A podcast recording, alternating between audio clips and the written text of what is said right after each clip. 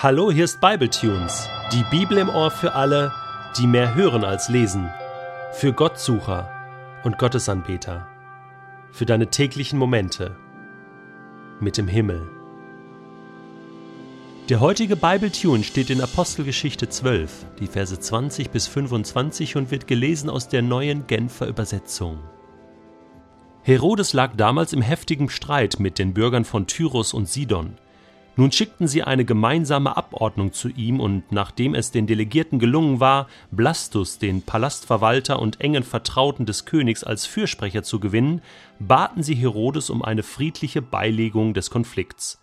Sie sahen sich zu diesem Schritt gezwungen, weil ihr Land auf die Lieferung von Nahrungsmitteln aus dem Herrschaftsgebiet des Königs angewiesen war.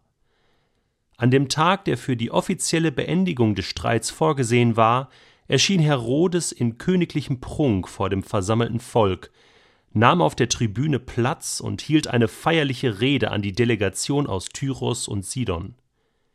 Begeistert jubelte das Volk ihm zu. So spricht ein Gott und nicht ein Mensch. Und Herodes ließ sich das gefallen, anstatt Gott die Ehre zu geben.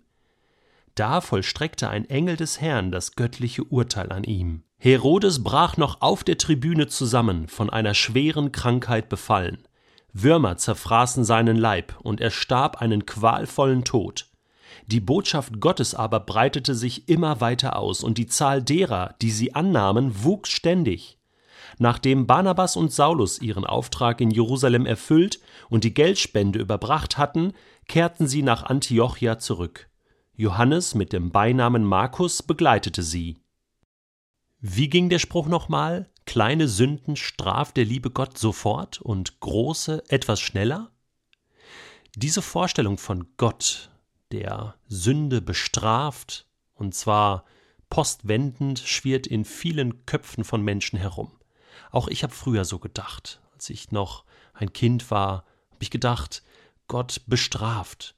Gott ist stinksauer, wenn ich ihn beleidige und er lässt es sofort blitzen und donnern in meinem Leben, sprichwörtlich, mir passiert ein Unglück oder ich verletze mich oder ich werde krank. Wenn wir die Bibel lesen, müssen wir sagen, nein, das stimmt nicht. Gott ist ein gnädiger Gott. Gott ist ein liebevoller Gott. Wenn Gott tatsächlich jede Sünde sofort bestrafen würde, jeden Fehler sofort mit seiner Wut honorieren würde, dann gäbe es keine Menschen mehr auf diesem Planeten. Alle Menschen sind fehlerhaft. Du und ich, jeder, und das weiß Gott. Aber es heißt in der Bibel, dass Gott diese Welt liebt, dass Gott jeden Menschen liebt, egal wie viel Fehler er tut oder nicht tut. Gott kommt dir entgegen als ein gnädiger Gott. Wie müssen wir also das einordnen, was jetzt hier mit Herodes Agrippa passiert? Und wie müssen wir so vieles einordnen in der Bibel, wo wir doch manchmal den Eindruck haben, dass Gott in der Situation, wo Menschen ihn lästern oder schwere Fehler begehen, einfach eingreift? Ja, diese Szenen gibt es. Und die müssen wir auch so stehen lassen. Es bedeutet ja nicht, dass Gott nicht doch mal Menschen aufzeigen kann, du, jetzt ist Schluss, jetzt ist Feierabend. Sterben musst du so oder so, aber jetzt stirbst du halt ein bisschen früher. Wann ein Leben endet, das entscheidet Gott. Wie ein Leben endet, das entscheidet auch Gott. Unser Leben liegt in Gottes Hand und ich glaube, dessen sind wir uns manchmal nicht so bewusst. Wir diskutieren über Gott, aber denken, wir sind autark, unser Leben, das können wir selbst bestimmen. Das stimmt nicht. Herodes war der Meinung, er dachte, er ist König, er kann sich hier als Gott feiern lassen, und das dachte er schon sein ganzes Leben. Das war nicht erst in dieser Situation der Fall, sondern schon immer. Wie viele Chancen hat er gehabt, auch als er Christen begegnet war, die er ja verfolgt hat, die er getötet hat? Ich meine, das kommt auch noch dazu, Klammer zu. Wie viele Chancen, um zu begreifen, wer Gott ist, umzukehren. Und gerade große Staatsmänner, Machthaber, die will Gott erreichen. Pharao wollte er erreichen durch Josef, durch Mose, Nebukadnezar wollte er erreichen, durch Daniel. Könige sind Gott wichtig, Pharaonen, Kaiser, Menschen, die Regierungsverantwortung haben, sind Gott wichtig.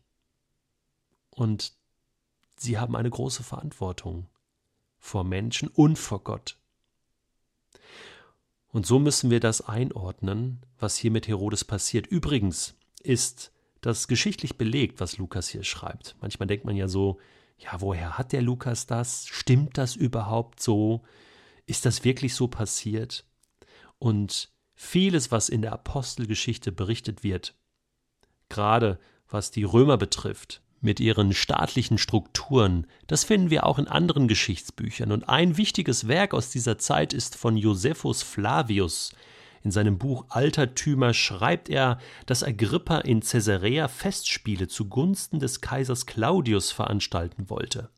Und bei dieser Gelegenheit erschien er in einem ganz mit Silber durchwirkten Ornat im Stadion.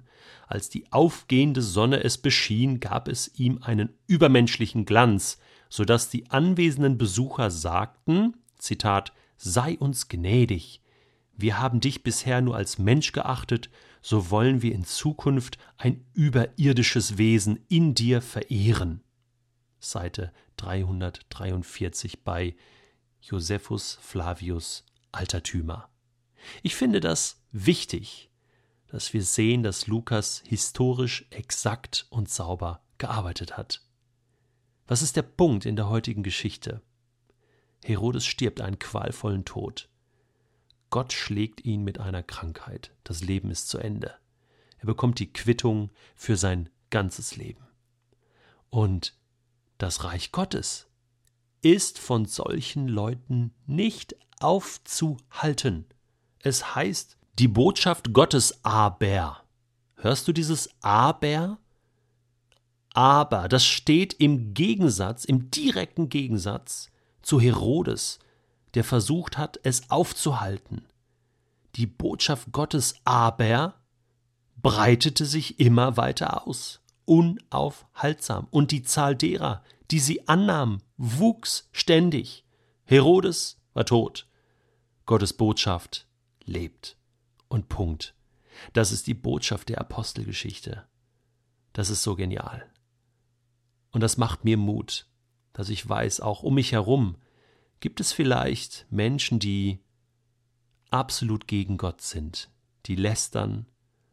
Und ich wünsche nicht, dass Gott so heftig eingreift wie damals bei Herodes, sondern dass Gott jedem Menschen immer wieder Chancen gibt zur Umkehr, zur Vergebung, zur Versöhnung mit Gott, dass sie selbst erleben, wie lebendig, wie wichtig und wie genial diese Botschaft von Gott ist. Ein Psalm, der mir geholfen hat, damit besser umzugehen, auch mit diesen Schwierigkeiten in der Welt, mit dem Eindruck, dass Gott manchmal wie taub ist und blind ist, bestimmte Dinge einfach nicht sieht, nicht eingreift. Menschen, die ihn lästern, die schlimme Dinge tun, einfach gewähren lässt. Das ist der Psalm 73 von Asaf. Und den möchte ich dir heute als kleine Hausaufgabe mitgeben, wenn du möchtest.